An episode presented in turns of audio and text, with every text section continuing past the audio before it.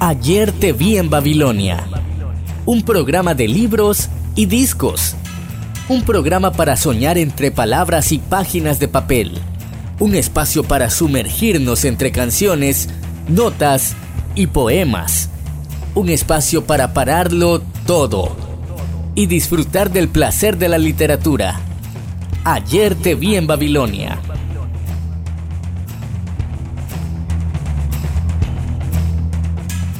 Buenos días, buenas tardes, buenas noches. Estamos en septiembre, en nuestra semana número 24 de esta cuarentena, en un programa dedicado a la fotografía. En ese tercer programa de septiembre, en el que coincidimos con la celebración del mes de fotografía, el año pasado, en el marco de la celebración, Antonio Romero, artista plástico, diseñador y curador, compañero del Centro Cultural, expresó que la fotografía es una disciplina, una narración, un medio para contar historias desde la mirada particular del artista. Ayer te vi en Babilonia es un programa de libros y discos del Centro Cultural de España y la Radio Tomada. Y lo hacemos junto con Marvin Siliesa, Cristina Algarra, Eloísa Baello y ese día como locutora estaré yo, Ligia Salguero. Hola Marvin, ¿cómo estás? Hola Ligia, muy contentos de poder estar con vos y con nuestros amigos y amigas que nos escuchan en cada episodio de Ayer te vi en Babilonia.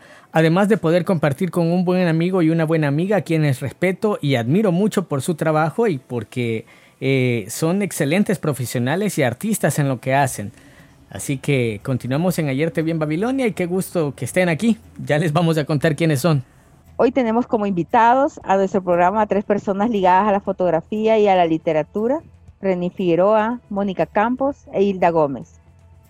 René Figueroa, actual presidente del Club de Fotografía del Salvador ASA 2000 desde noviembre del 2016 y socio del club desde el 2008. Fotógrafo de artes escénicas, especializado en fotografía de teatro y creador del proyecto de documentación fotográfica de la escena teatral de El Salvador, denominado Teatro en El Salvador, desde el 2008 a la fecha fotógrafo creativo con proyectos artísticos personales para exhibiciones, vicepresidente del Club de Fotografía de ASA 2000, periodo 2015-2016, fotógrafo de reportajes para la agencia Demotix.com desde el 2009 al 2014, ganador de un sinfín de premios y ha participado en varias exposiciones nacionales e internacionales. Y además poeta, y colaborador del Centro Cultural de España en El Salvador.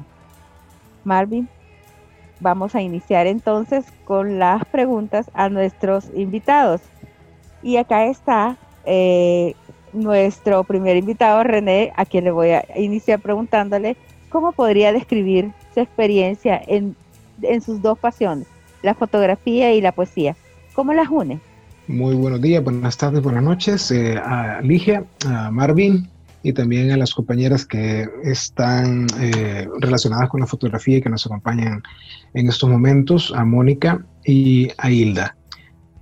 Eh, bueno, la, la unión de, de, la poesía y la fotografía efectivamente eh, sí es algo que, que se produce en, en mi trabajo. sobre todo porque mi trabajo poético eh, el, recurso de las imágenes eh, metafóricas es, un recurso muy marcado.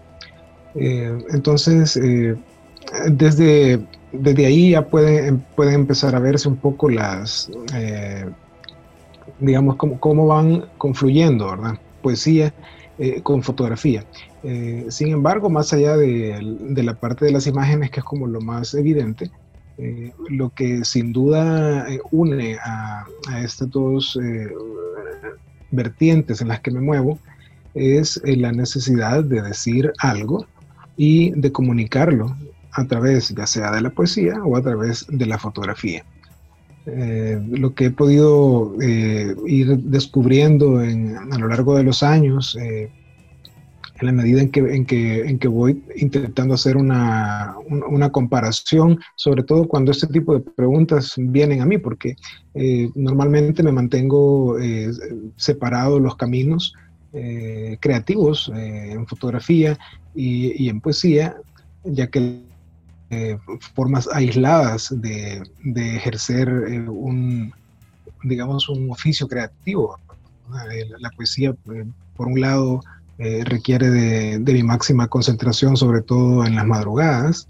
Eh, y en ese momento mm, me despojo del, arnés de, fotógrafo, digamos, eh, y, solo existe la poesía. Y luego en la fotografía, ya sea que esté practicando la fotografía en el campo, en la, calle, o que esté diseñando fotografías para, para, poder convertirlas en proyectos, me despojo del, de la pluma y me dedico exclusivamente a la, a la producción de, fotografías.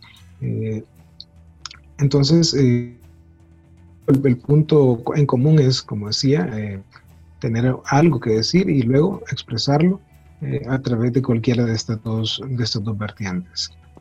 Entonces, sí, hay una unión, es de, esa manera es que las uno y la, digamos que el, hecho de, darme cuenta eh, sobre esta, la, existencia de, esta relación eh, es cuando he podido, eh, en un momento determinado de la vida, cuando estoy escogiendo, por ejemplo, fotografías para seleccionarlas para alguna exposición, y veo una foto que evidentemente la pensé sin, de manera individual, pues sin, sin tener la, la, poesía como un referente, pero la imagen que está dentro de esa fotografía es muy parecida a algún verso que aparece en algún trabajo que ha sido ejecutado, digamos, años con, años de anterioridad. Eh, es bonito esa sorpresa, andarse, irse a darse cuenta de, que, de que al moverse, independientemente de que sea a través de la poesía o la fotografía, las cosas que uno quiere decir son, vienen siendo recurrentes y, y, saltan ahí a la, a la palestra cualquiera de los dos medios. Interesante, René, el proceso de creación de ambas pasiones que usted tiene. Y para conocer un poquito más, queremos escuchar un poema de su autoría, El canto del gallo. ¿Nos lo lee? Correcto. Eh, voy a leerles el poema El canto del gallo, que pertenece al libro de formación de la noche, que fue publicado el año pasado por Índole Editores. El canto del gallo. Antes del canto he negado mi existencia. He negado mi angustia frente al espejo. He negado tres veces la voz de mi madre. Antes del trueno he negado el rayo. Antes del peón he negado al rey. Antes del cuerpo he negado la noche. Y volvería a negar mi existencia, porque de noche le pertenezco a la noche de noche soy el verdugo, soy la cruz a cuestas, soy el mismísimo Calvario a la espera de las caídas, la piel que se desprende ante el delirio del látigo, soy la espina, el clavo y la lanza al mismo tiempo.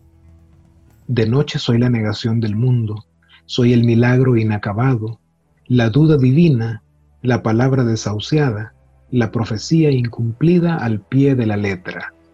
De noche soy la promesa escrita, con sangre de utilería. Qué hermoso poema, muy, muy, muy hermoso realmente. Y vamos a hacer nuestra primera pausa musical y es René quien nos va a recomendar una canción. Sí, yo quiero recomendarles eh, una pieza musical eh, ejecutada en el piano, eh, que es el preludio número uno en Do mayor de Johann Sebastian Bach, eh, que tiene la numeración de catálogo VW 846.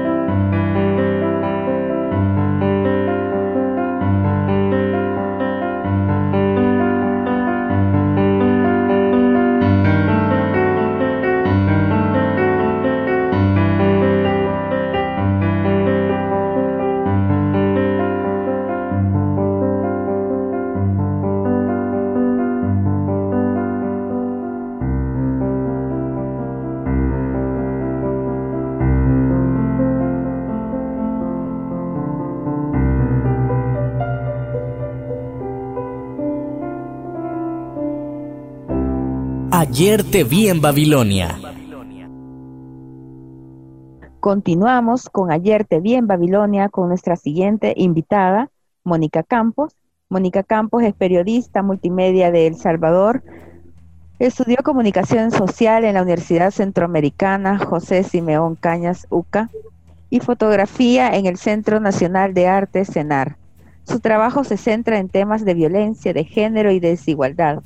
Inició su carrera periodística como redactor en el diario El Mundo, en El Salvador, y posteriormente se dedicó a la producción de videos con contenido periodístico en el diario de hoy y la prensa gráfica. Actualmente es periodista audiovisual del periódico digital El Faro, autora del blog del periodismo, de periodismo con enfoque de género, La Palabra Incómoda. Bienvenida, Mónica.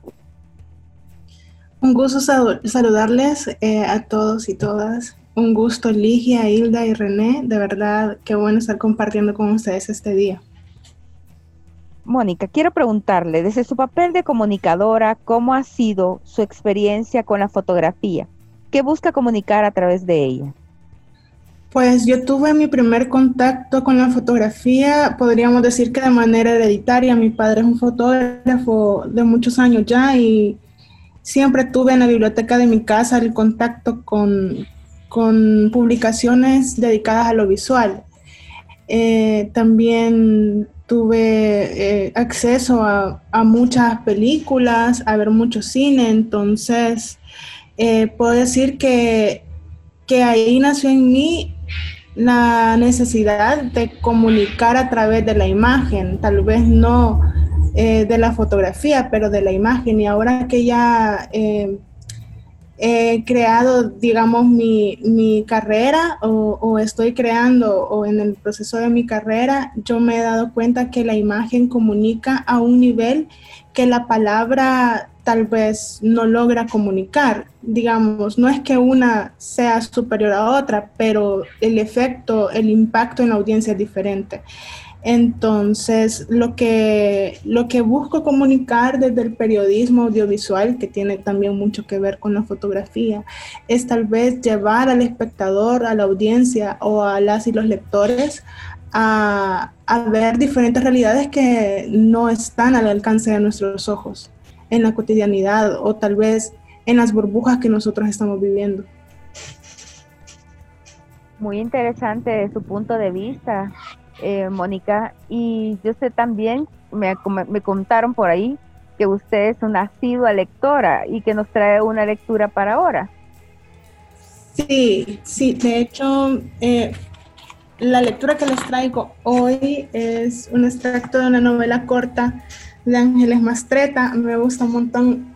Ella la descubrí en mi adolescencia eh, también es periodista y literata y me gusta mucho porque los personajes de ella siempre son mujeres que a pesar de, de, estar en estructuras sociales muy compactas, de pertenecer a sociedades muy cerradas, siempre buscan romper con lo establecido. Y interesante también porque ella hace mucho uso de, de contextos históricos. Por ejemplo, este esta novela corta que se llama Ninguna eternidad como la mía, eh, plantea la historia de una joven que es hija de migrantes asturianos en el México postrevolucionario. Entonces, como ella, eh, después de la revolución, eh, también encuentra un nicho para su libertad como mujer y decide emigrar a la Ciudad de México, de la provincia al centro, para para cumplir sus estudios de baile, ¿verdad? Entonces, este pequeño extracto que les voy a leer es cuando ella llega por primera vez a la Ciudad de México y me gusta un montón porque plantea también el paisaje de nuestra región. Nosotros no estamos muy alejados de tener ese tipo de paisaje. Y también plantea el hecho de, de emocionarse o de impactarse con una imagen. Entonces, les voy a contar cómo dice. El futuro parecía suyo, pero por primera vez lo miró sin desafiarlo. No conocía un alma de entre las muchas que habitaban la ciudad de los palacios, los lagos, la ciudad de la que salían las guerras y las órdenes presidenciales. la ciudad que despierta a 2.000 metros de altura bajo el augurio de dos volcanes. Isabel viajó varios días antes de verlos la primera vez, hasta que una tarde apareció en el horizonte la luz enigmática y, embriagadora que los envuelve, el Popocatépetl. Así supo desde niña que se llamaba. Su madre solía contar la historia de un pariente asturiano que enloqueció al mirarlos y se volvió sin pensarlo hasta Priesta, el pueblo verde y pobre del que había salido a buscar fortuna. Fue por recomendación suya que los Arango prefirieron quedarse en tierras bajas, a la vera del mar, y se lo agradecían. Habían sido felices frente a esas aguas, entre la gente salada y locuaz de aquella tierra. De todos modos, se habían vuelto tan mexicanos como cualquiera de los que a diario se dejaban deslumbrar por el, cielo cercano a los implacables volcanes, bajo los cuales encontraron los aztecas un lago con un nopal y encima el águila devorando una serpiente que se acomodó en el centro de la bandera cuando las tierras pasaron a llamarse México. Los volcanes aparecieron frente a los ojos de Isabel mientras el tren llegaba a la estación de Puebla y desde entonces quiso reverenciarlos.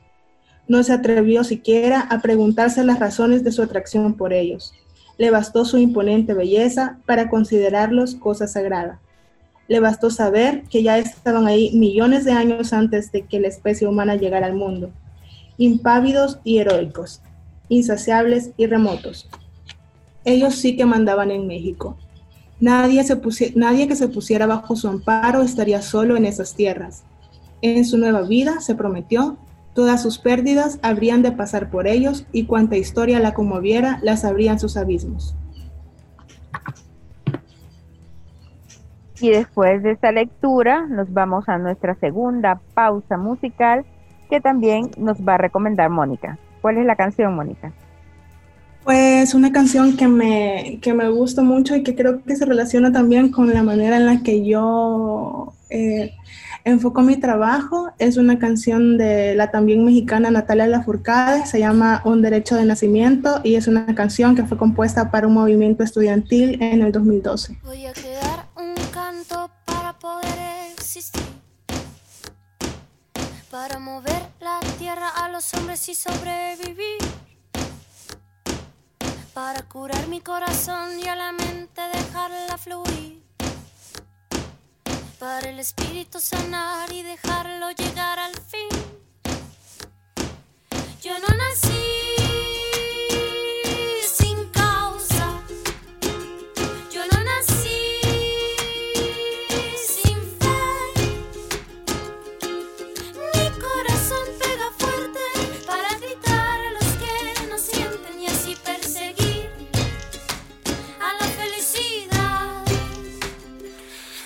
Crear un canto para el cielo respetar. Para mover las raíces de este campo y hacerlo brotar. Para mover las aguas y el veneno verde que hay por ahí. Para el espíritu elevar y dejarlo vivir en paz. Yo no nací.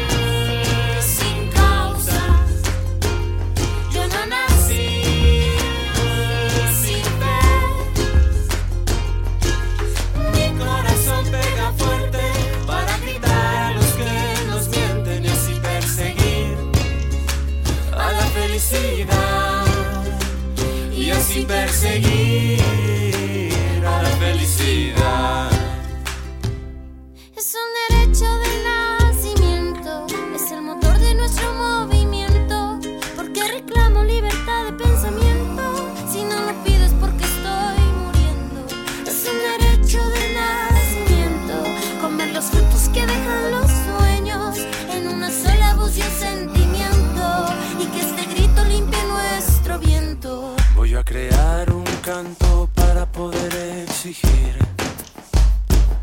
que no le quiten a los pobres lo que tanto les costó construir. Para que lo robado no aplaste nuestro porvenir. Y a los que tienen de sobra no les cueste tanto repartir.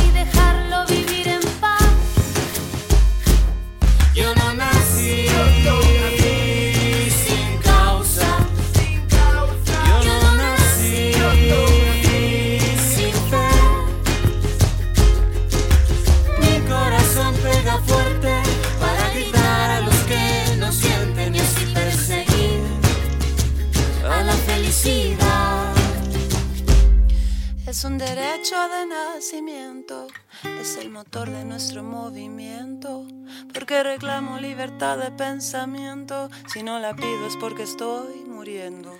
Es un derecho de nacimiento. Mirar los frutos que dejan los sueños. En una sola voz un sentimiento, y que este grito limpie nuestro viento. Es un derecho de nacimiento.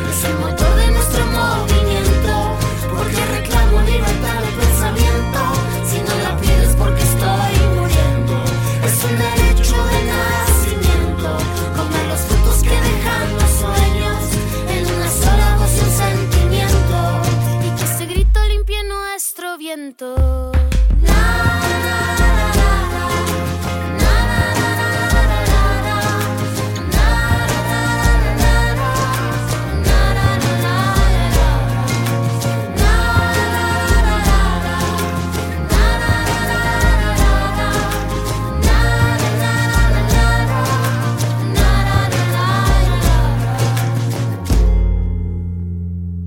En el CCE continuamos comprometidos con la difusión de la fotografía. Este año, en el marco de la celebración del mes dedicado a ella, se ha inaugurado la exposición virtual El tiempo es una imagen descifrable. El primer proyecto de archivos de una pandemia, un cruce de testimonios, miradas y propuestas desde la Iberoamérica para construir el relato desde la crisis sanitaria.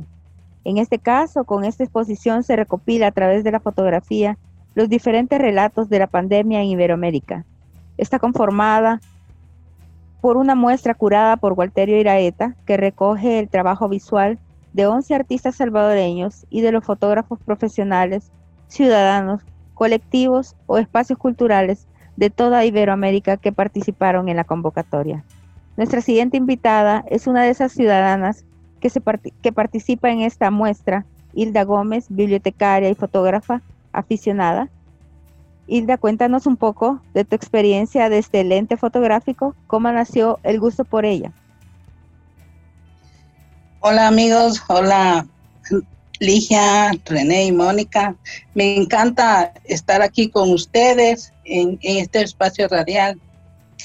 Eh, en el 2009 fue en mi, en mi trabajo eh, vi que tenían una, una cámara y eh, me permitieron usarla, una cámara semiprofesional. Eh, y la primera fotografía que tomé en, en, ese entonces fue una libélula con libros. Realmente siempre me, me fascinó tanto porque, porque está relacionada la naturaleza con la literatura. Y desde ahí he, he seguido constantemente tomando fotos, pero no, no de manera como los demás tienen experiencias profesionales, sino que ese que me, me encanta captar cada momento, cada eh, todo lo que visualizo y ese sentimiento que me, me atrapa entre la cámara y el objetivo, ¿verdad? Entonces, siempre he, he estado ahí que constantemente queriendo aprender eh, día a día e ir mejorando en lo que es la fotografía. También eh, anteriormente a todo esto que estaba pasando, está pasando de lo de la pandemia, eh, una semana antes adquirí una cámara después de tanto tiempo y mi, mi idea era tomarle foto a todas las aves que vienen al jardín, aquí alrededor, a mi casa y desde entonces estoy tomando fotografía a lo que es las aves, a las mariposas, a las flores y todo esto me ha ayudado muchísimo a poder eh, llevar este encierro porque desde marzo no salgo de mi casa. Entonces, esa sensación agradable a la hora de tomar la foto, esa, lo que les decía, esa conexión, la mirada, por ejemplo, de una ave, esa emoción de alegría y tranquilidad que me transmite. Eso no, no, que, y que no lo puedo expresar con palabras, lo, lo hago a través de la fotografía. Y un elemento que siempre me he dado cuenta que debe tener alguien que toma una foto es la paciencia la paciencia a la hora de, de tomar la foto. Y uno de mis sueños grandes y, y, aún así sigo trabajando en ello, es que algún día poder ver una de mis fotos en una de las revistas, de la revista de National Geographic. Es, es uno de mis sueños eh, y lo tengo ahí, que me, siguen inspirando, quererlo, querer lograr llegar a, a, es, es algo tan bonito, ¿me entiendes? Muchas gracias, Hilda. Y realmente, bueno, yo que, que soy admiradora de tu trabajo, eh, tenés un, una mirada muy especial en, ese entorno. Y yo sé que también eh, estás muy ligada a la literatura por tu trabajo, así que nos regalas una lectura.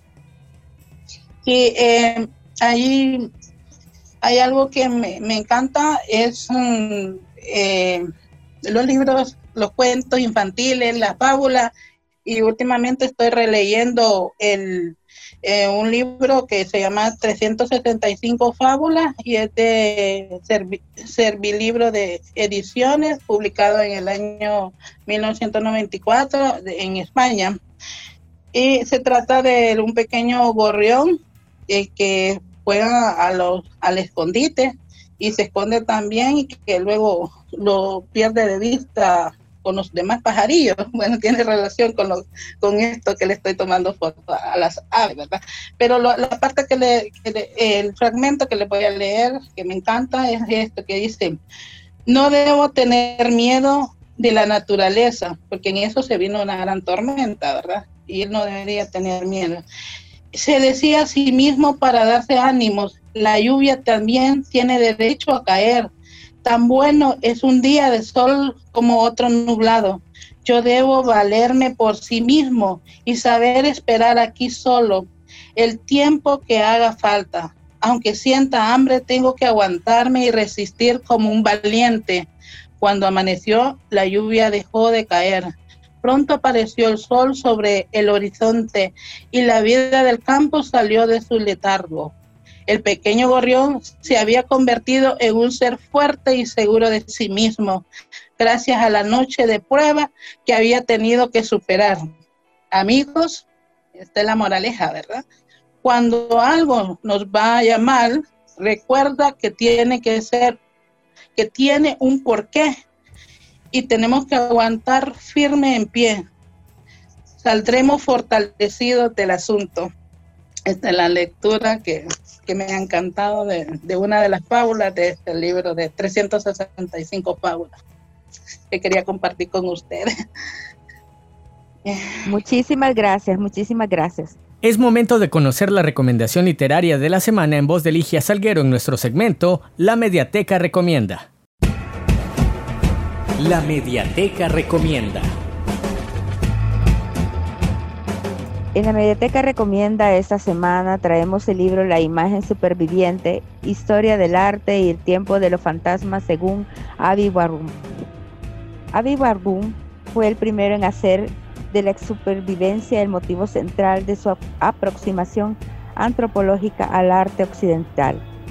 Esta es una estudiada aquí en su lógica, en sus fuentes, en sus resonancias filosóficas que van desde la historicidad según Burkhardt, al inconsciente según Freud, pasado por los survivales de Taylor, el eterno retorno de Nietzsche, la memoria biológica de Darwin, la morfológica según Goethe, la empatía según Wischer, la fenomenología según el tiempo de Wiswarner y esta ha sido la recomendación de la mediateca de esta semana, un libro que pueden encontrar en el www.ccesv.org y cuando volvamos está en nuestra mediateca. Los esperamos, a la próxima.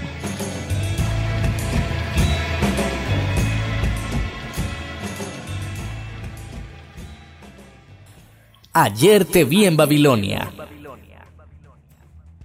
Y ahora pasamos a nuestra última lectura con Marvin, que nos trae un fragmento del libro Hecho en Ciudad Juárez de Germán Canseco. Hecho en Ciudad Juárez es un libro de fotografía de Germán Canseco y que tiene un texto introductorio de Vicente Leñero y por supuesto una dedicatoria de Germán Canseco. Es un libro eh, fotográfico que revela las imágenes de Ciudad Juárez, que relata la realidad a través de imágenes de esta ciudad donde el narcotráfico, donde las pandillas, donde la delincuencia, el militarismo y otras situaciones de la vida cotidiana eh, son retratadas. Las drogas, la enfermedad y eh, lo hace de manera muy dramática.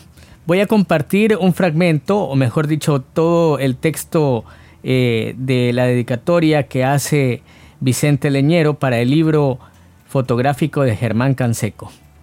Un puñado de fotografías, suficiente para convertirse en un libro, le bastan a Germán Canseco para herirnos con la imagen del dolor. Se antoja contradictorio decirlo, pero no hay dolor expreso en estos cuadros a color. Incluso se aspira y se expira tranquilidad, paciencia, por momentos ironía, silencio siempre, aterrador silencio. Y es que el dolor en este y es que el dolor está en los dentros de una ciudad Juárez devastada y enferma, que el fotógrafo testimonia como alguien que cruza y se va, sin aspavientos. También está dentro de los hombres y mujeres impávidos que se detienen a mirar a quien los mira sin expresar enojo, ni sorpresa, ni alarde protagónico, ni siquiera abatimiento por lo que ha sucedido y sigue sucediendo en una aparente calma de ciudad hospital. Esa es la maravilla artística de estas fotos sin sangre. No es necesario más. No hay por qué asomarse a un infierno de rostros manchados y miembros retorcidos si el verdadero infierno es así. Oscuro, silencioso, seguramente eterno. Este es el texto introductorio que realizó Vicente Leñero para el libro fotográfico de Germán Canseco. Es mi recomendación para esta semana y para este mes en eh, Ayer te vi en Babilonia. El libro se llama, el libro fotográfico se llama, de nuevo les comparto, Hecho en Ciudad Juárez, de Germán Canseco. Seguimos escuchando Ayer te vi en Babilonia, programa de libros y discos del Centro Cultural de España y la Radio Tomada. Y ya vamos despidiéndonos y vamos a despedirnos de un programa más de nuestros invitados, de René, Muchísimas gracias, Ligia y Marvin, por la invitación. Eh, ha sido un gusto realmente eh, compartir con ustedes eh, este programa y un saludo, por supuesto, a los oyentes de Ayer Te Vi en Babilonia. No quiero retirarme, Ligia, sin antes hacer una invitación a, los oyentes, sobre todo porque estamos en el mes de la fotografía y es a lo que hemos dedicado este, este podcast. Eh, en el Club de Fotografía del Salvador, ASA 2000, estamos eh, en este mes celebrando el mes de la fotografía con la... Eh, estamos llevando a cabo 10 conversatorios a lo largo de todo el mes de septiembre y ya nos quedan para esta semana que inicia únicamente tres conversatorios que serían el día lunes, el miércoles y el viernes en horario de las 7 de la noche que son transmisiones en vivo por Facebook Live eh, del Club de Fotografía de El Salvador ASA 2000, eh, cuya dirección es ASA, 2000, eh, facebook.com, plica ASA 2000. en esta semana que nos queda tenemos de tres invitados. la primera es una fotógrafa salvadoreña que se llama Priscila Cader, radicada en Nueva York. Eh, tendremos el día miércoles a un fotógrafo también salvadoreño eh, que se llama Dani Vigil, que está radicado estudiando, terminando sus estudios eh, de especialización en fotografía en la República Checa. Y desde Argentina nos acompañará la fotógrafa Gabriela Florit el día viernes, los tres conversatorios en horario de las 7 de la noche. Muchísimas gracias nuevamente y que tengan todos un feliz día pues entonces la invitación quedan hechas para poder ver esas conferencias en Facebook de Hasta 2000. Y también nos despedimos de Mónica Campos. Mónica. Muchas gracias por la invitación y en este mes de la fotografía un saludo a todos y todas las colegas que se dedican a este bello oficio. Muchísimas gracias por habernos acompañado en este programa y también nos despedimos de Hilda Gómez. Hilda. Bueno, gracias Ligia, gracias también al Centro Cultural de España en El Salvador por la invitación y también eh, felicitar a todos los fotógrafos en este mes de la fotografía, ¿verdad? Que, que, es un trabajo muy bonito, es un arte que descubrimos a la hora de tomar una fotografía. Muchas gracias por la invitación y a todos los oyentes. Bueno, y nos despedimos de un programa más de Yerte Bien Babilonia, un programa más de canciones y literatura, y lo haremos con la canción Fotografía de Jumbo.